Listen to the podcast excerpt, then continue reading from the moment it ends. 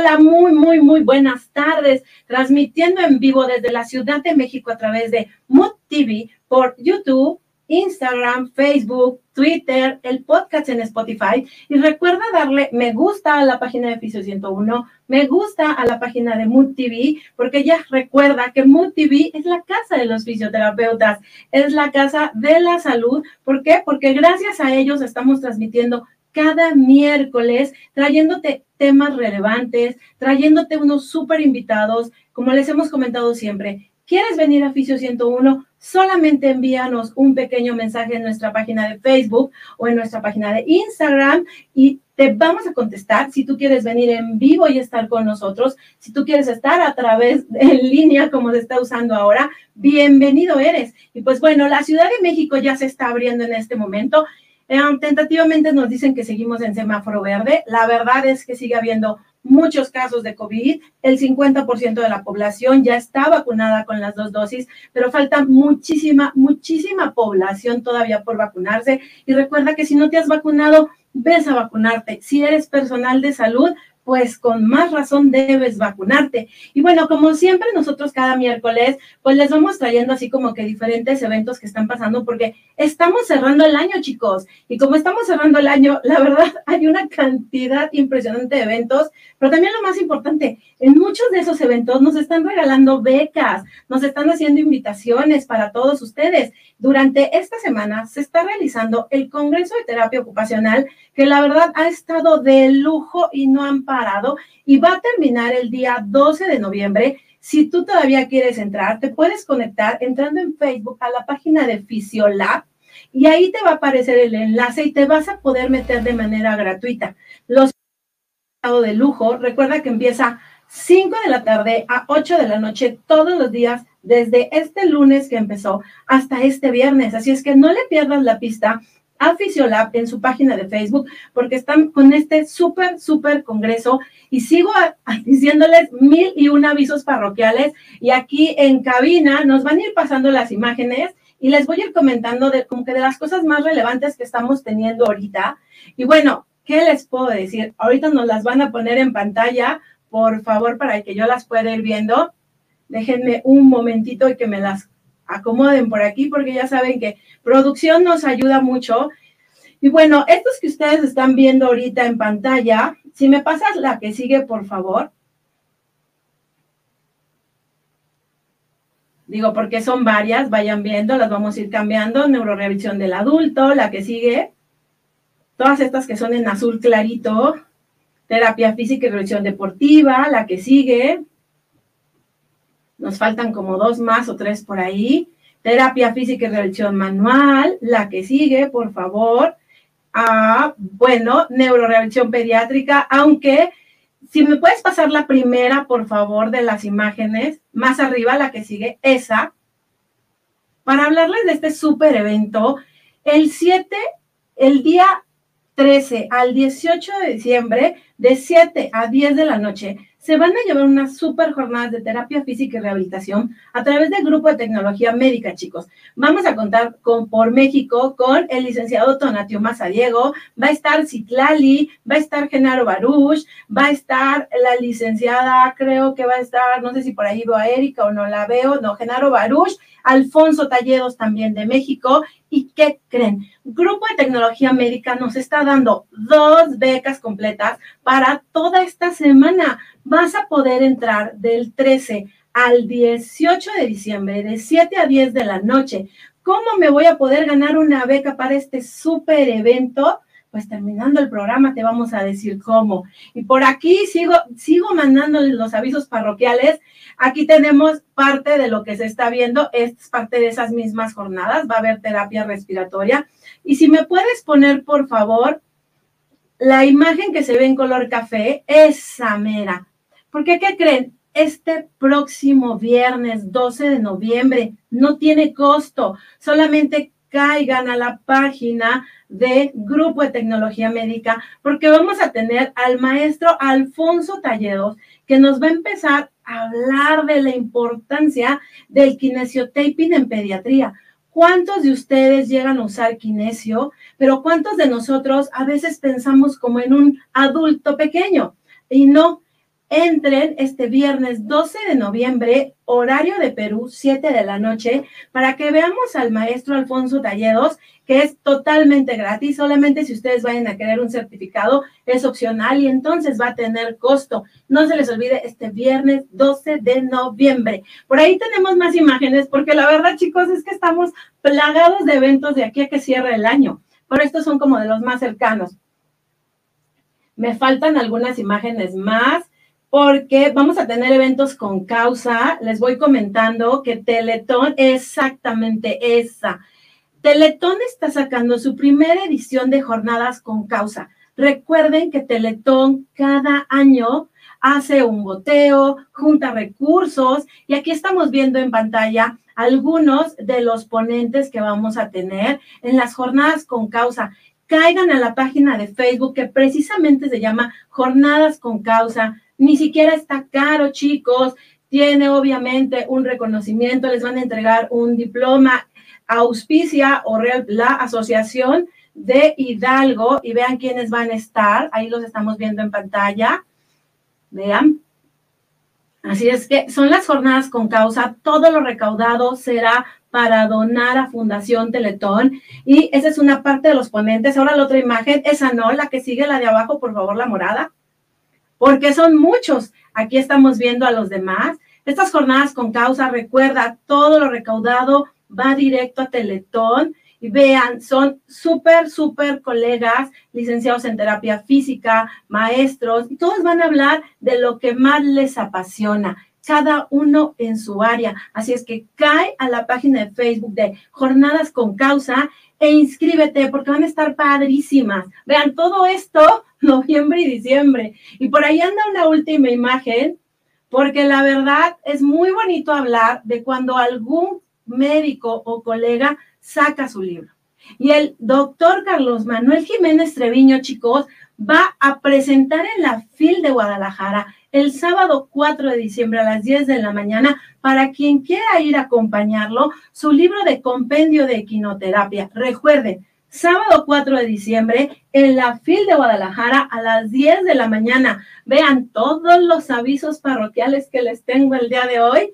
Y ya sabes, si te quieres ganar una beca del Grupo de Tecnología Médica, al final del programa, por ahí vamos a estar haciendo alguna pregunta. Solamente tenemos dos becas para estas super jornadas, porque es toda una semana de terapia, toda una semana de temas de terapia. Muchísimas gracias a producción, porque sí tenemos muchísimos avisos parroquiales el día de hoy, chicos. Y bueno, ¿qué les puedo decir? Que vamos a dar paso porque como cada miércoles tenemos así súper, súper invitados, porque todos son importantes en su área. Y hoy tengo un gran, gran, gran gusto y creo que ya anda por aquí el maestro Iván Ramos. Hola, muy, muy buenas tardes desde México. ¿Cómo está? Hola, Angie. Muy bien. Muchísimas gracias por la invitación.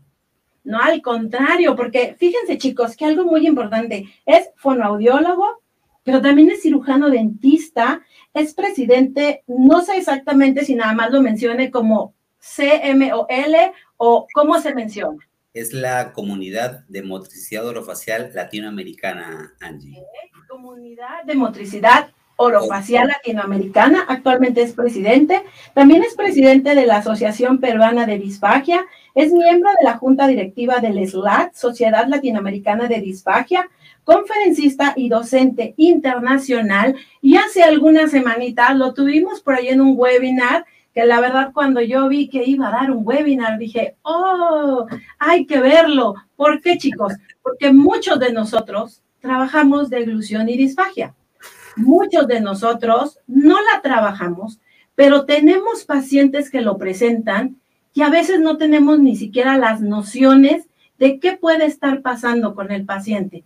¿Cuántos de nosotros trabajamos terapia respiratoria y estamos duro y dale y duro y dale con nuestro paciente y nuestro paciente pudiera estar presentando disfagia y el médico no se ha fijado, no ha puesto atención y nos dicen, ahora tiene que llevar dos horas de terapia respiratoria al día.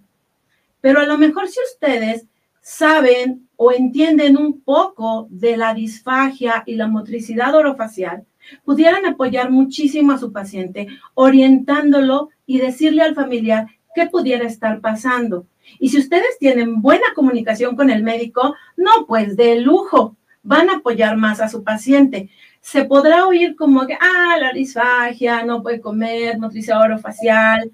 Ah, pero chicos, aquí en México, el licenciado en comunicación humana es quien trabaja la parte del lenguaje.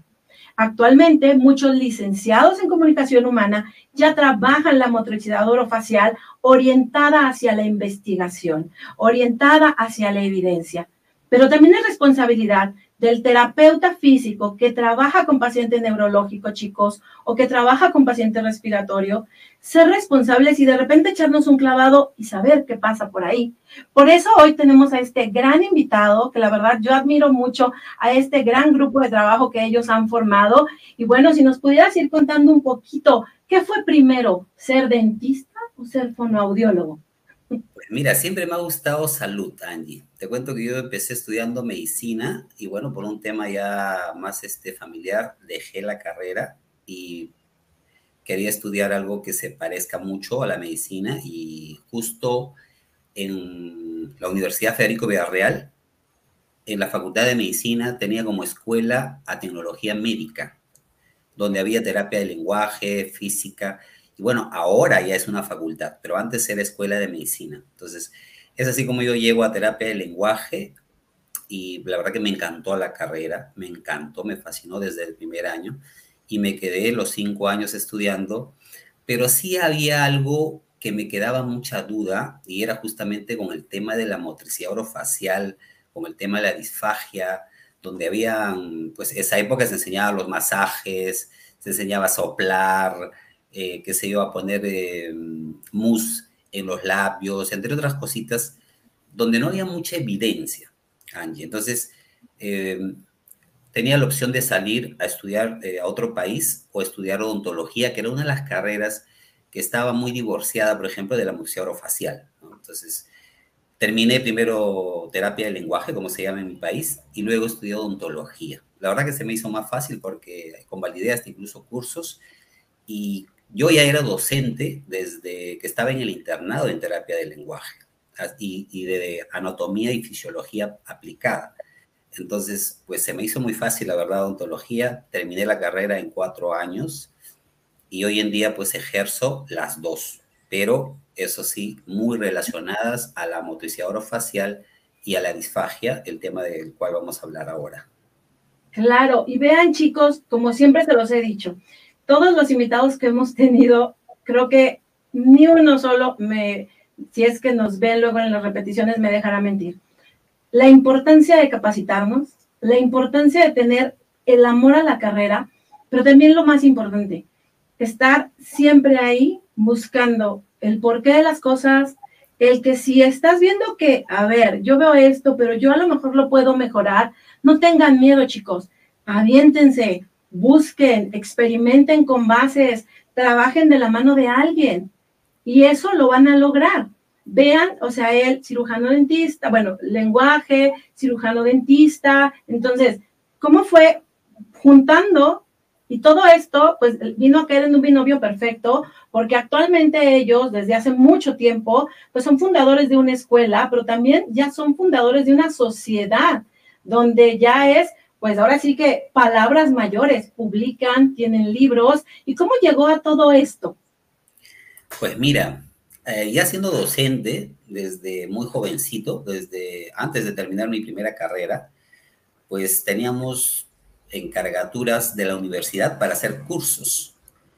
Y por supuesto, tú sabes, ¿no? Como todo alumno eh, apasionado con la carrera, pues traíamos gente de Argentina, de Brasil, y nos encantaban los cursos porque nos actualizamos. Bueno, les estoy hablando de una época donde el Internet no era como hoy en día es, no encontrabas tan fácil los artículos, eh, prácticamente nuestra fuente eran los libros, no el Internet, porque en Internet no había nada.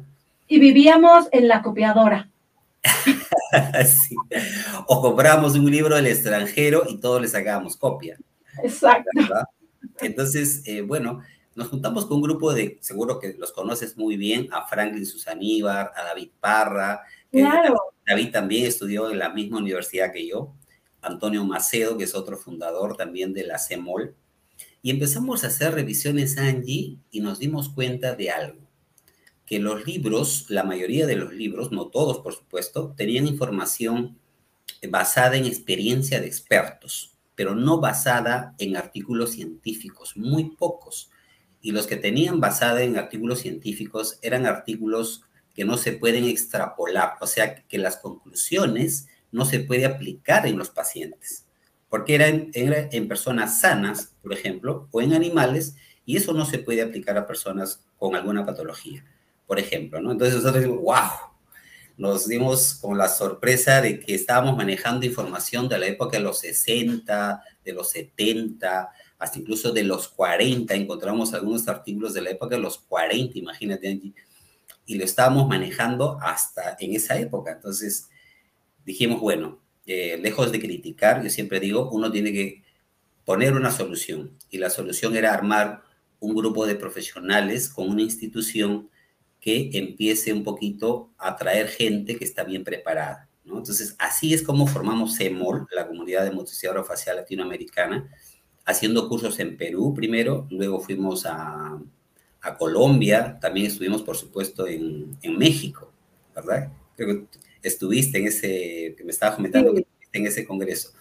Y, es, y, empezamos a armar este, un grupo para que también empiece a investigar tenemos la red MOB, que es la revista de motricidad orofacial, y por supuesto hemos publicado muchos libros, los cuales han ido evolucionando en el transcurso de todo este tiempo. ¿no? Actualmente estamos preparando ya varios libros de disfagia, de motricidad orofacial, y bueno, ahí nos estamos moviendo. Y, y bueno, la finalidad es por supuesto el paciente, ¿no? porque yo, yo creo que el paciente merece lo mejor. Yo me pongo siempre en el lugar del paciente y digo, ¿qué yo quisiera recibir de un profesional?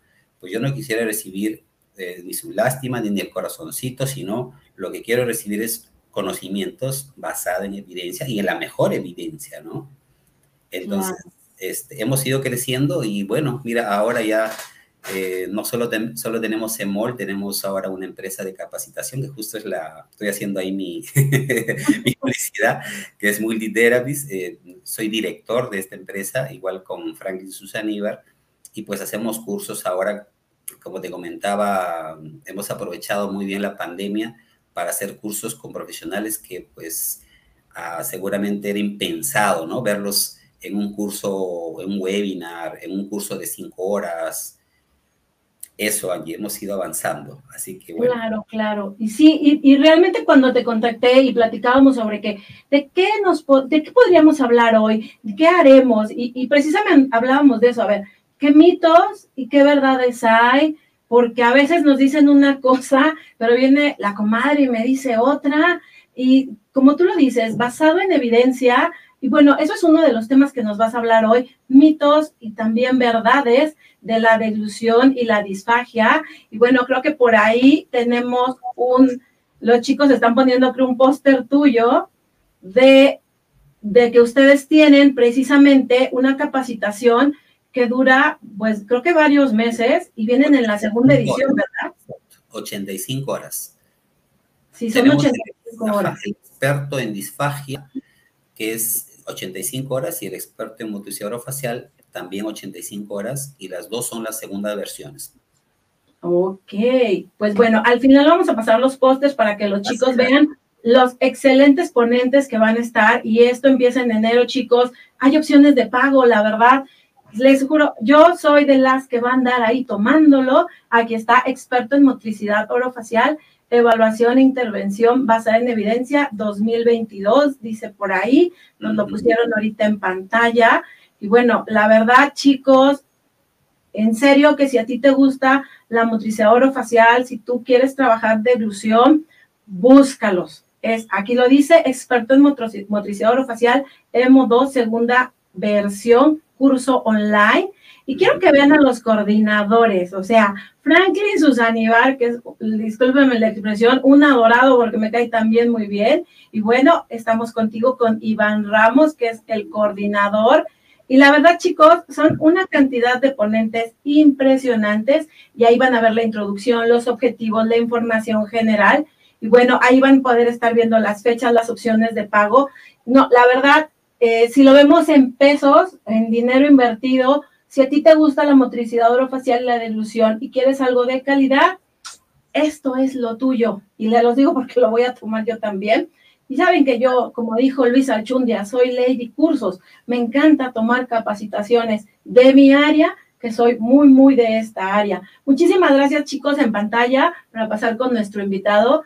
Y bueno, pues nuestro invitado precisamente hoy nos va a hablar de lo que le apasiona, fagia, pero también nos va a hablar de mitos y verdades. Si gustas compartir tu pantalla, creo que ya anda.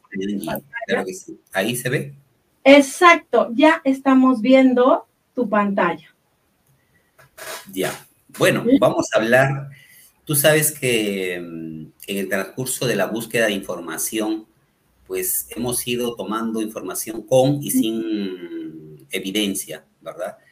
Entonces, esta información ha ido pues pasando en el transcurso de los años y hay muchos mitos, y mitos le decimos porque ya hay información que dice todo lo contrario, ¿verdad? Todo lo contrario a lo que es en realidad. Bueno, podríamos hablar seguramente todo el día de estos mitos, pero yo he escogido 15 específicamente para hablar un poco de la evolución normal, cuáles son los mitos que tenemos y estos mitos, hasta incluso, Angie, pues cuando tú googleas, por ejemplo, y pones eh, disfagia o pones deglución normal, pues vas a encontrar muchísima información y casi el 80-85% de esta información no está actualizada. Después voy a hablar de algunos mitos de alteración de la deglución, por supuesto, disfagia, algo de evaluación y finalmente algo de tratamiento, por supuesto que seguramente que le interesa a la mayoría. Primer mito, y a este no le he puesto número porque es una parte introductoria, es que todos los resultados de los estudios se pueden aplicar a nuestros pacientes, pues creo que la respuesta eh, más o menos ya la deben saber, pues es no, ¿verdad? No se puede aplicar estudios, por ejemplo, que se hacen con personas sanas. Esos son estudios en etapas preliminares, el cual se experimenta en pacientes sanos, en personas sanas, algún tratamiento pero no se puede replicar los resultados en pacientes. Ahora, ¿qué tipo de em, información o qué tipo de investigación es la que yo puedo replicar en mis pacientes? ¿no? Justo, y lo que hablabas de la práctica basada en la evidencia que viene de la medicina hace mucho tiempo, eh, justamente las revisiones sistemáticas, que es lo que ustedes están viendo en esta pirámide de evidencia. Quiere decir que cuanto más arriba, mejor es el nivel.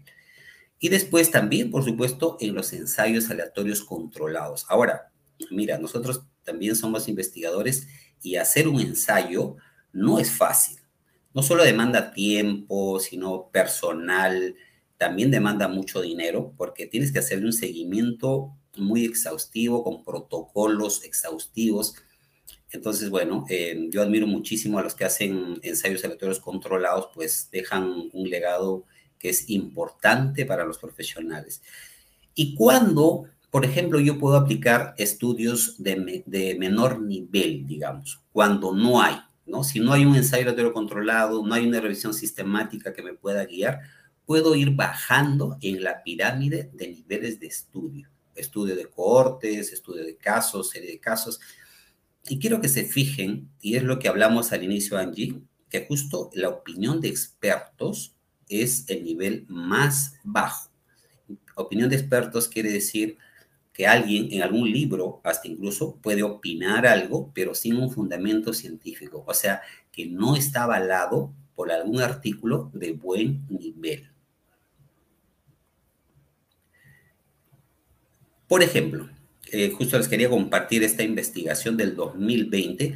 Este es el ejemplo de un artículo del cual yo puedo sacar conclusiones y puedo llevar las conclusiones, aplicarlo a mis pacientes. Este es un ensayo controlado a doble ciego, es el mismo modelo, Angie, que tiene las vacunas, que es un grupo control, un grupo experimental. El, el que aplica tampoco sabe qué le está aplicando al paciente y el paciente tampoco sabe qué, qué se le está aplicando. Entonces, ¿para qué se hace eso? Se hace justamente para que el sesgo o el grado de error que pueda haber en el estudio sea mínimo, ¿verdad? Sea mínimo. ¿Qué pasa si no tengo un grupo control? Pues el, el margen de error es cada vez más grande. Y si son pacientes sanos, pues ni hablar, ¿no? Estamos hablando que de 50% hacia atrás, pues no se considera ya algo que se puede extrapolar, por ejemplo. Entonces, eh, vamos a hablar de este mito de anatomía y fisiología.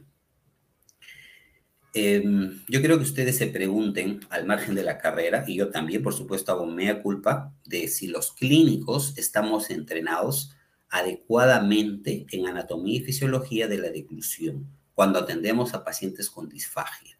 Pues eh, no vamos a caer eh, justamente en la pirámide, en el nivel más bajo, que es juicio de expertos, no les voy a dar mi opinión, sino veamos qué dicen los estudios. Este es un estudio del 2018, muy bien este, diseñado, está en las mejores revistas, y justamente, ¿qué es lo que hicieron? Pues los investigadores eh, lo que hicieron fue una prueba a expertos en disfagia en Estados Unidos y le pusieron tres videos a Angie. Un video en el cual uno fácilmente se podía dar cuenta que era una disfagia porque el paciente aspiraba. El otro video no era tan fácil de discernir si era una disfagia o era una deglución normal. Y el otro era un poquito complicado, saber si era una disfagia o deglución normal. Pero se hicieron con varios grupos de expertos en disfagia. Experto me refiero a que mucha gente que estaba trabajando en clínicas, en hospitales de renombre y que atendían con videofluoroscopía y hacían diagnóstico con videofluoroscopía y podemos ver estos resultados. Miren, ¿Y cuál fue el grupo que tuvo mejores resultados, pero tampoco llegaron, digamos, al, 90, al 100%, porque la mayoría se equivocó en los diagnósticos? Pues fue el grupo justamente que tenía una eh, formación de anatomía y fisiología y al mismo tiempo una, un proceso de investigación y también de, habían llevado cursos de análisis de videofluoroscopía cuadro por cuadro que solamente lo pueden hacer los que manejan bien la parte anatómica y fisiológica.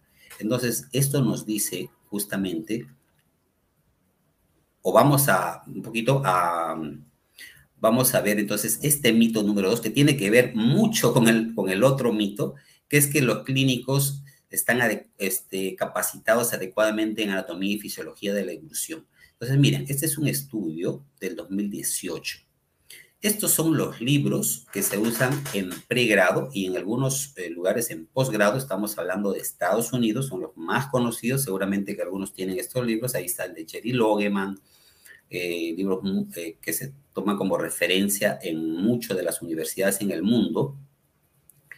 Pero podemos ver esto, Angie, fíjate. Capítulos de deglución normal. Miren, un solo capítulo la mayoría uno, por aquí dos, aquí el único que tiene el de Sichero es el, tiene cuatro capítulos. Pero miren en, la parte de disfagia, de tratamiento, en evaluación y tratamiento, pues está, digamos que el 80-90% del contenido de los libros. Esto explica un poco, em, Angie, por qué eh, en pregrado se está formando mal. ¿no? Entonces, estamos llevando una anatomía, una fisiología muy básica, pero muy básica. Entonces, cuando nosotros aprendemos después en disfagia lo que es evaluación y tratamiento, pues la verdad que no engranamos. A mí, por ejemplo, me pasó eso. Eh, no concordaba un poco la evaluación ni el tratamiento con la fisiología. Era como tres cosas separadas, ¿verdad? Y en realidad no debería ser así. Deberían estar interconectados, o sea, debería haber una, este, una explicación secuencial, ¿no? Si yo entiendo fisiología, pues fácilmente se, se un paciente y luego, por supuesto, que se tratar. ¿Okay? Entonces, en fisiología, pues ha habido mitos, muchos mitos sobre lo que es deglución normal y de lo que es deglución alterada. O sea, evidentemente que hay pacientes que no tienes ni siquiera que hacer una prueba, que se han aspirado dos veces, están con flema, pues evidentemente tiene su disfagia, ¿no? Pero hay casos en los cuales es difícil saber si un paciente realmente tiene disfagia o no. Entonces, Hay algo importante. Este mito que dice que una persona que llega a penetrar alimentos durante la deglución tiene disfagia, primero vamos a aclarar un poco, sé que tienes un público eh, un poquito de, de, todo, así que la, hablamos de penetración, vamos a ver en este cuadrito, cuando el alimento pasa o llega a cuerdas vocales y luego puede regresar, pero no llega a pasar totalmente. Pero cuando llega a pasar, estamos hablando de aspiración, ¿verdad? Entonces, miren, hay muchos estudios y este es uno de, referencia por los autores, por supuesto, y por el nivel de evidencia que tiene este estudio, el cual nos dice, Angie, que cuando nosotros deglutimos, la cabeza del bolo, ¿verdad? Siempre nos fijamos la cabeza del bolo que ingresa a la faringe y justamente se evalúa con el movimiento del yoides. Apenas el yoides se empieza a mover, quiere decir que hay una respuesta, La cascada, la famosa cascada de la deglución. ¿Qué han observado en los estudios?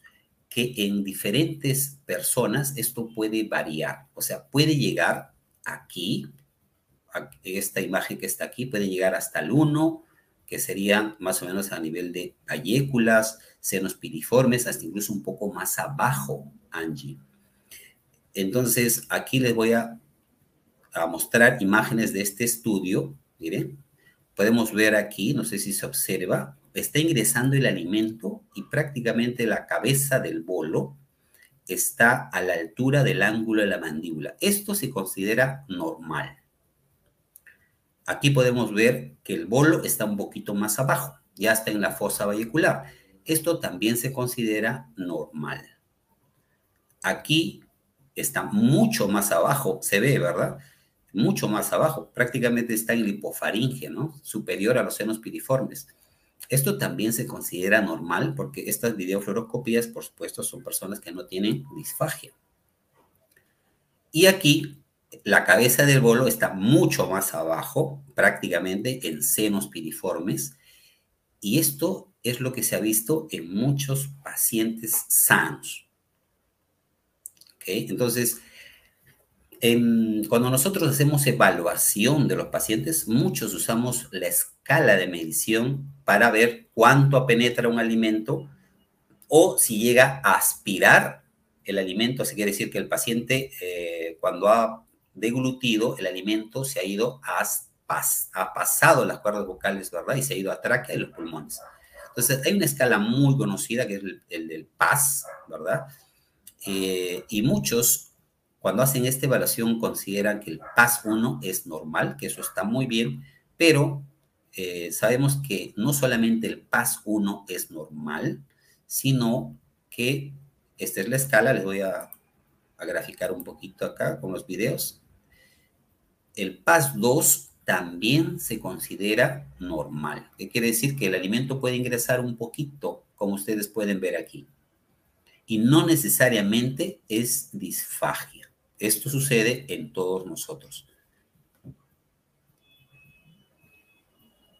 Y en el PAS 3 también puede ingresar el alimento, como pueden ver en el video, pero tampoco se considera disfagia. Recién a partir del PAS 4, por supuesto, donde ya es muy evidente, vamos a ir hasta el final para no alargar mucho el tiempo, evidentemente el paciente pues tiene una disfagia como una aspiración terrible, ¿no? Que pasa cuerdas vocales, se va la, pasa la tráquea hasta incluso, ¿verdad? Aquí, aquí vamos a ver, ahí. Se puede observar por aquí cómo está ingresando la tráquea una cantidad muy considerable de alimento. Eh, y bueno, y luego también tenemos otro mito, ¿verdad? Si, si nosotros, muchos de nosotros, Angie, hemos comprado, por ejemplo, em, estos, estos libros digitales, hasta incluso hay software de anatomía y fisiología que vienen con videos. En la red también hay muchos videos, por ejemplo, de cómo funciona el cierre de la epiglotis cuando nosotros deglutimos, ¿verdad? Cuando nosotros deglutimos, la laringe se protege, Esta protección se llama cierre del vestíbulo laringio. Entonces, en los videos, hasta incluso en la información que está en Internet, no hablan mucho sobre este cierre, pero es lo que más nos preocupa en un paciente con disfagia. O sea, ¿qué es lo que más nos preocupa en un paciente con disfagia? Por supuesto que aspire, que haga neumonía. Sabemos que por estadística el 50% de los pacientes que aspiran pueden hacer neumonía. Y de ese 50% de los pacientes que tienen neumonía pueden morir. ¿verdad? Entonces es lo que más nos preocupa y lo que mejor debemos manejar. Pero no pasa así. A veces queremos buscar la evaluación, la técnica de cómo evitarlo, pero si no entendemos cómo sucede este cierre, esta protección, entonces sucede lo mismo que yo hacía hace muchos años, que era hacerle los mismos ejercicios a todos mis pacientes, ¿verdad? así tuviera este, problemas para el cierre, no, no, se demora en comer ya los mismos ejercicios. Eh, se atora, bueno, los mismos ejercicios. Sabemos que, que hay aspiraciones hasta incluso silenciosas, ¿no? Donde el paciente está aspirando, pero no necesariamente tose. Entonces, vamos a ver así a grosso modo, tampoco los quiero marear con esto de anatomía y fisiología, siempre, por supuesto, basada en la mejor evidencia, es un artículo una recopilación muy buena del 2019, donde nos hablan justamente de este cierre. Entonces, este es un esquema, ¿ya? Pero ahora lo vamos a ver en un videíto, porque eh, esta es la parte un poquito técnica, digamos, de, de la protección del cierre del vestíbulo laringio. Quiero que se fijen que hay una primera línea de defensa, que es la aducción de los aritenoides, que son unos cartílagos que están detrás justamente de la manzana de Adán, como nosotros le llamamos, al momento de deglutir, estos cartílagos se juntan y se van para adelante. Esto es importantísimo, Angie, y es importante conocer este mecanismo. Y luego, mira qué sucede. Recién sucede la inversión epiglótica, que quiere decir el cierre de la epiglotis. Pero no solamente depende de los músculos que jalan a la epiglotis. Eso es algo muy interesante, Angie. Fíjate que depende de qué. Depende de la excursión y o laringe. O sea, quiere decir de que la laringe suba cuando yo degluto. ¿Verdad? ¿Y quiénes hacen que suba eso? Pues los suprayoideos, el tiroyoideo y los longitudinales faringios. Entonces, el conocer esa biomecánica me va a ayudar a escoger qué ejercicio es bueno para un tipo de paciente. Pero hay algo muy interesante, Angie, que no sabíamos, o por lo menos hace mucho tiempo que no sabíamos que la lengua, y eso justo me comentaba sobre un paciente que has tenido, la lengua también participa en el cierre del vestíbulo laringio. Eso es algo que no sabíamos, pensábamos que la lengua en la devolución solamente se encargaba de llevar el alimento. Pues no, hay un movimiento de la lengua que es muy importante para atender a un paciente con disfagia y justamente es la retracción posterior. El movimiento de retracción posterior, porque es ese movimiento el que lleva el alimento hacia atrás. Eh, yo tengo, por ejemplo, pacientes con que no necesariamente está vinculado al movimiento de los tercios anteriores, por ejemplo. O sea, si yo hago un paciente, a ver, mueve la lengua para un lado, para el otro lado, el paciente tiene cierta dificultad, atrás tendrá problemas, no necesariamente. Se han visto en estudios, por ejemplo, en pacientes con ELA, que es la esclerosis lateral amiotrófica, que muchos de los pacientes van perdiendo los movimientos del tercio anterior, pero que mantienen el movimiento de eh, retracción, la propulsión lingual posterior. Y son pacientes que se alimentan por vía oral, pues mucho tiempo. Yo tengo un paciente de 17 años con ELA y aún sigue este, eh, por vía oral, ¿no? Su alimentación. Vamos a ver entonces en el video lo que les acabo de explicar. Quiero que vean esto primero, esta imagen. Concéntrese, estos son los aritenoides. Quiero que se fijen cómo la lengua empuja a la epiglotis al momento de cerrarse. Entonces, esta biodinámica no solamente funciona con la lengua, sino también con la elevación de, esta, ah, de este complejo, ¿no? Iolaringio. Y aquí, en este video, van a ver, cortesía de Anessa Hamber, pues van a ver justamente lo que les acabo de explicar. Entonces, mira Angie, para, para el cierre del vestíbulo laringio, ¿qué estructuras son importantes? La lengua, la faringe y los músculos que elevan justamente la laringe. Vamos a ver otra vez. Quiere decir que un paciente que tenga problemas a nivel de lengua podría tener problemas en la seguridad, sí, podría. Se tendría que hacer una buena evaluación. Sobre todo nos interesa siempre ese movimiento que hace la lengua hacia atrás, más que evaluar que el paciente lleve la lengua arriba, abajo, a los lados, nos interesa el movimiento de retracción lingual posterior. la última. Y esto explicaría, pues, obviamente, eh, al hacer la evaluación de la biodinámica de una disfagia, cómo debo escoger los ejercicios, porque cada ejercicio está destinado a una alteración, ¿verdad? Es imposible hacer un diagnóstico de la biodinámica sin una videofluoroscopía, por ejemplo, que es, por supuesto, la prueba de referencia, es el estándar de oro, es la prueba que, bueno, la verdad que no siempre yo la he usado, pero ahora la uso con mis pacientes, con algunos pacientes. ¿Cuáles? Vamos a ver después con qué pacientes se puede usar videofluoroscopía y es importante que lo hagan. Y bueno, hay otro mito, Angie, no sé si, bueno, pues, yo, también pensaba eso, que la masticación y la deglución se dan en forma consecutiva. ¿Qué quiere decir en forma consecutiva? Que primero masticamos, ¿verdad? Y luego deglutimos. Eso es lo que pensamos y eso es lo que está en muchos libros. Eh, en el Internet igual, si ustedes van a, van a encontrar información, hasta incluso en artículos, eh, de anatomía y fisiología, donde eh, justamente mencionan que terminas de masticar y luego la lengua lleva el alimento hacia atrás, ¿verdad? Eso no es del todo cierto, porque estamos viendo, según la evidencia, este es un estudio del 2020, por supuesto que la tecnología eh, ha dado, digamos que justamente pie a que estos conocimientos justamente se reafirmen o se nieguen ¿Qué es lo que debe pasar? ¿no? Esto no nos debe asombrar.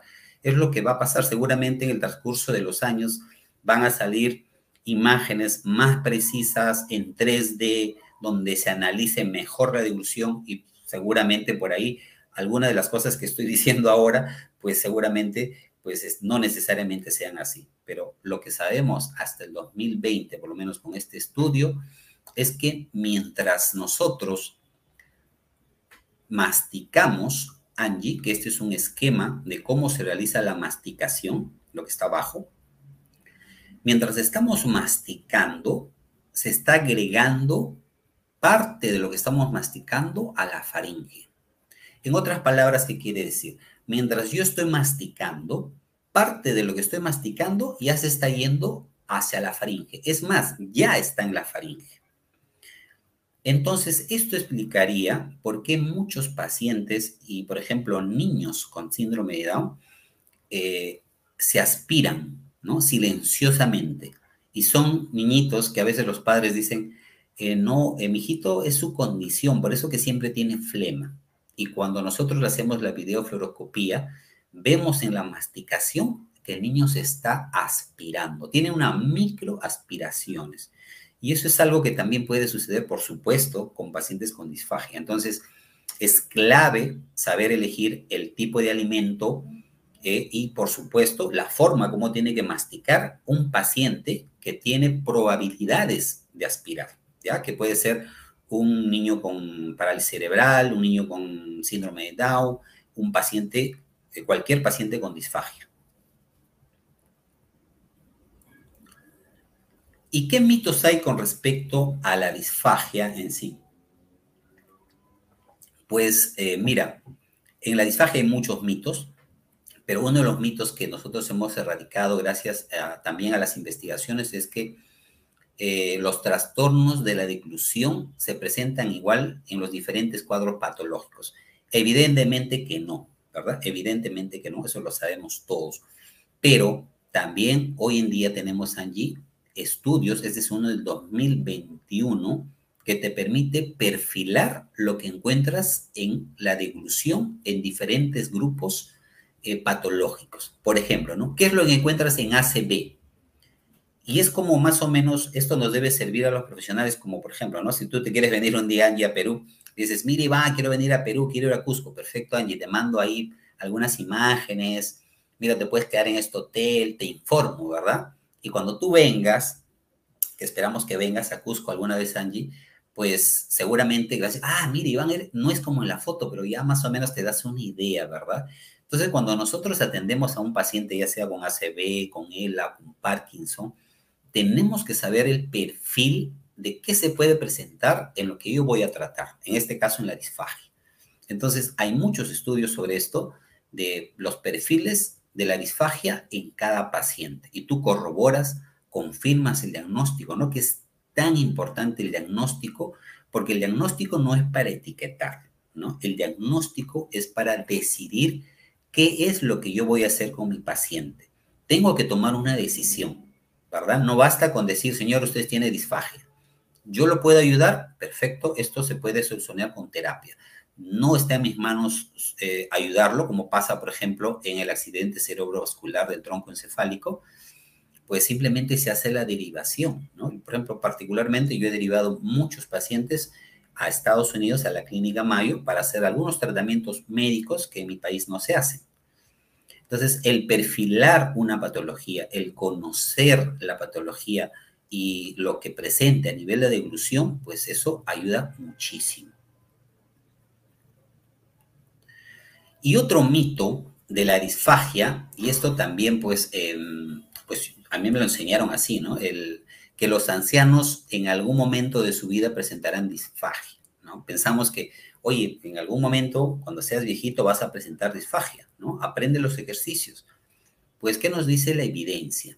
Pues, este es un, un post que yo hice en, en mis redes sobre un artículo y lo pueden, pueden encontrar en mis redes todos estos artículos porque siempre los cito y pongo el, el link donde pueden ingresar para ver el artículo completo. Y si no, por supuesto, yo se los puedo pasar sin problemas.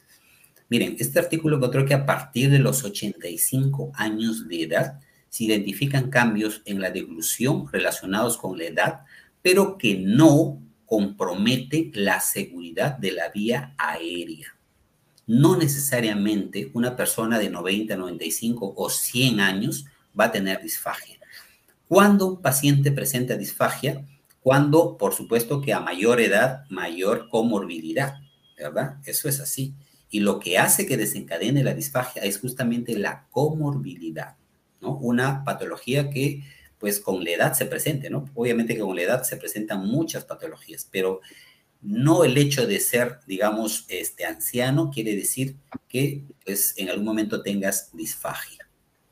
Y este otro mito que también, por supuesto, muchos de los em, profesionales de los clínicos pensábamos que la aspiración de patógenos, o sea, de bacterias, de hongos, puede desencadenar una neumonía por aspiración. No necesariamente. Hay un estudio muy interesante que lo he publicado del 2011, justamente de Susan Lachmore, que es una banderada en la disfagia, es la pionera del FIST, ¿no? la evaluación flexible endoscópica de la deglución. Y él nos dice, una, nos hace una revisión muy interesante, ¿no? Y él dice que para, para que se desencadene una neumonía tienen que coexistir tres condiciones. Una es que evidentemente haya un aspirado de bacterias hongos considerable, ¿verdad? Que se vaya a los pulmones, pero no solamente eso, sino que haya una aspiración pulmonar. No siempre la aspiración se va a los pulmones, puede quedarse en la tráquea muchas veces. Pero hay un detalle importante, Angie, que es que el sistema inmunológico tiene que estar deprimido. Entonces, no todos los pacientes que aspiran hacen neumonía. Pacientes que, por ejemplo, tienen eh, sistema inmunológico, ¿por qué? Puede ser por deshidratación, puede ser por eh, desnutrición, ¿verdad? Entonces, estos factores se pueden manejar, por supuesto. Hoy en día se pueden manejar y es un poco la parte, aquí entra la parte odontológica, que es lo que nosotros hacemos con los pacientes. Por ejemplo, eliminamos todo foco infeccioso a nivel de boca, a nivel de faringe, eh, y enseñamos a los familiares, enseñamos a las enfermeras para que el paciente esté totalmente limpio, pues no se puede llegar nunca al 100%, por supuesto, pero si se aspira, que esto es muy frecuente y a veces no se puede evitar, pues no haga neumonía.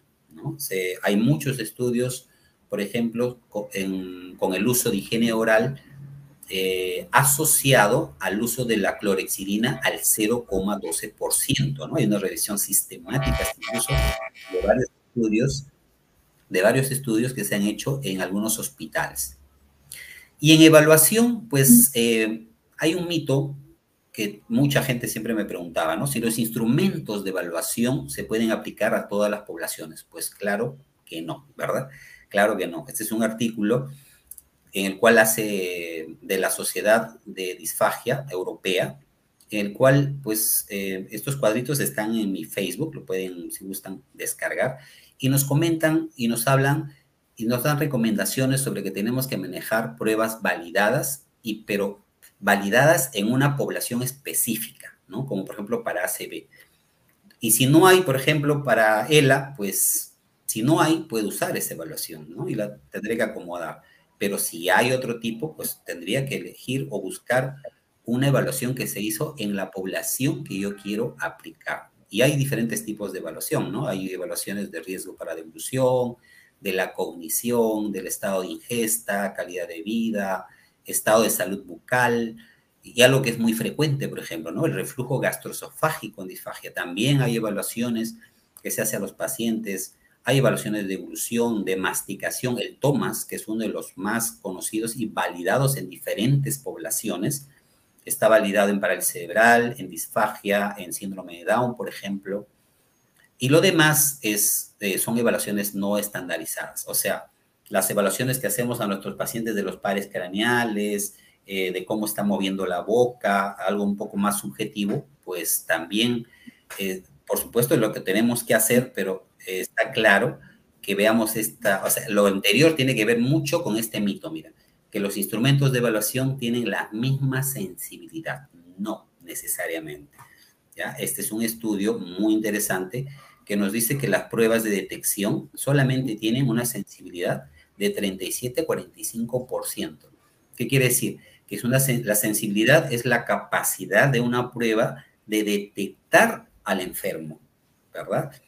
¿Qué porcentaje tiene de, fiabilidad, digamos, ¿no? De fiabilidad. Pues de 37 a un 45%, que es muy bajo, ¿verdad? Estamos hablando del 2005, mira. Evaluación clínica, pues la evaluación clínica es la que nosotros aplicamos, ¿no? A ver, vamos a evaluar los pares craneales, ponga la lengua acá, a ver, vamos a ver cómo se mueve el velo del paladar, esa es la evaluación clínica. Solamente llega a un 51 a 55%. Y la evaluación instrumental mucho más.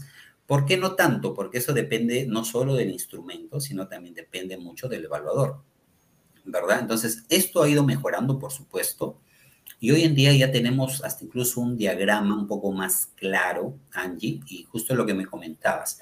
Tenemos pruebas, dos tipos de pruebas.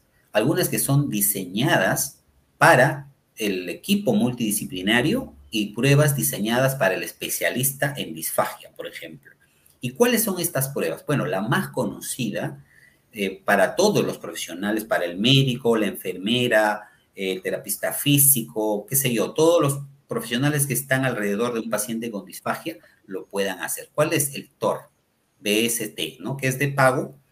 Y esta es una prueba que justamente es esta, miren, es esta hojita, esta hojita, que con esta hojita tú puedes evaluar en 10 minutos y puedes saber con una sensibilidad del 93.3% si el paciente tiene disfagia o no. Es una prueba muy fácil de hacer. ¿Ok? Entonces, esta interrumpiéndote un poquito, qué interesante, porque siempre en cabina nos traen de un ala y nos faltan todavía cuatro mitos. Si los pudieras mencionar rápidamente, porque ya me están diciendo los chicos en cabina que vamos a ir terminando. Cinco minutos. Listo, ¿cinco minutos puede ser? Sí, sí me da cinco minutos, Javier. ya. Vamos a robarle tiempo al tiempo. Bueno, y la parte de tratamiento, para ya en cinco minutos vamos a acabar esto, pues eh, justo el, este, estaba comentando esto de la fuerza de la lengua, ¿no? Se trabaja mucho la fuerza de la lengua, pues estamos haciendo un artículo sobre esto, pero tienen que saber que la lengua, eh, pues en la devolución ejerce menos del 50% de su fuerza isométrica, o sea, muy poco. En realidad, en la devolución necesitamos más habilidad que fuerza. Y hay muchas investigaciones que lo demuestran eh, sobre este estudio. Justo la pionera es ella, la Joan Robin, pero no es el ejercicio de empujar la ley, del baja lengua, empujar la, la cucharita. El ejercicio en realidad original es con este MOST, que es un equipo, pero según la evidencia estaría solamente, probablemente, probablemente, porque no está demostrado, para un grupo de pacientes, no para todos, ¿no? Hay estudios que demuestran, como este ensayo aleatorio controlado, por ejemplo, que no se encontró ningún cambio. Y el tema de los espesantes, pues eh, hay mucha evidencia que puede ser peor que el agua, incluso. Así que hay diferentes tipos. Yo aconsejo que usen espesantes de almidón y goma, ¿verdad? De almidón y goma, que tienen mejor evidencia. Y si es de goma, pues mucho mejor. ¿Ok? Y, em, y finalmente, pues ya para cerrar un poco, Angie, eh, cuando nosotros hacemos terapia, lo que buscamos es un buen ejercicio y un modelo terapéutico. ¿ok? ¿Y cuáles son los mejores ejercicios? Los que tienen que ver con deglución. Los que tienen que ver con deglución. Y los modelos son justamente pues los programas intensivos que tienen diseñado pues todo lo que se va a hacer día a día. Eso, Angie. Listo. bueno, pues, Angie, muchísimas gracias. O sea, tienes mucha porra y hay muchos, muchos saludos. Están, eh, los, estamos los estamos leyendo, chicos, pero realmente es una excelente, excelente ponencia de alguien que sabe muchísimo. Y bueno, por eso no me puse a leerlos, pero la verdad son muchísimas personas. Digo, aquí voy viendo los nombres de todos ellos. Y disculpen si no los estoy diciendo, pero bueno, Nadir, Vela, Nadir Velázquez, muy buena información. No sé, Gracias, Nadir. Sheila Mendoza también está conectada. Um, María Isabel León. Gracias, bueno, así, van conectadas María Luisa Álvarez. Y bueno, recuerden que siempre en, en piso 101 por desgracia, no podemos alargar el tiempo porque después de nosotros hay más programas, pero sí vean la importancia de saber, de investigar, de leer, busquen los libros que ellos tienen. Y si nos puedes decir tus redes, Iván, por favor, para que quien guste seguirte y se vaya empapando más de estos temas. Pues nada, por Facebook, Instagram, Iván Ramos Gutarra. Así me pueden encontrar.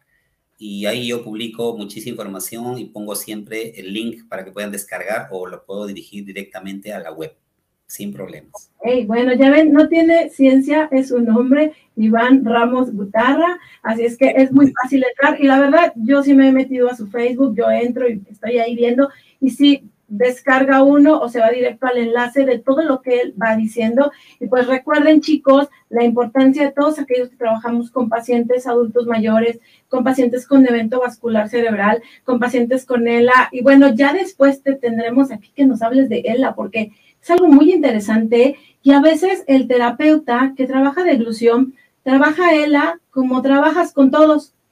Y hablar de ELA es muy, muy específico y que cuando lo hacemos bien, realmente hay un cambio con los pacientes. Así es que es muy importante ese tema. Y pues bueno, que, muchísimas gracias por haber estado hoy miércoles con nosotros en Fisio 101. Recuerden chicos que ellos van a empezar con lo que es aquí en México se pudiera decir la certificación en motricidad orofacial. Ellos empiezan el 23 de enero. Entran en las páginas de ellos, inscríbanse, hay opciones de pago. La verdad, yo Ángeles Niño lo voy a tomar y ya les estaré contando cómo me va y sé que me va a ir muy bien porque conozco aparte de los docentes que lo van a dar y pues ahí estaremos a partir del 23 de enero tomando aquí en México podríamos decir certificación y pues muchísimas gracias. Unas palabras, Iván, para que nos pudiera usted decir, maestro, y ir cerrando el programa. Nada, Angie, muchísimas gracias por la invitación y por supuesto los eh, convoco a mis colegas que me están viendo a trabajar siempre con la mejor evidencia para nuestros pacientes, por supuesto. Y los que me quieran contactar, yo encantadísimo me escriben y yo les mando las investigaciones que deseen, porque no son mías, está para compartir. Bueno, pues chicos, a todos los que nos están viendo en vivo, pues muchas gracias. Y a todos los que ven las repeticiones, que ahí sí son muchísimos, se los agradezco. Y recuerden, tenemos dos becas del Grupo de Tecnología Médica para la semana de terapia física y rehabilitación que se realizará en diciembre.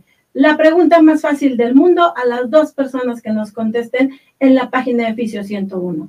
¿Cuál es la prueba Gold estándar que él mencionó para la disfagia?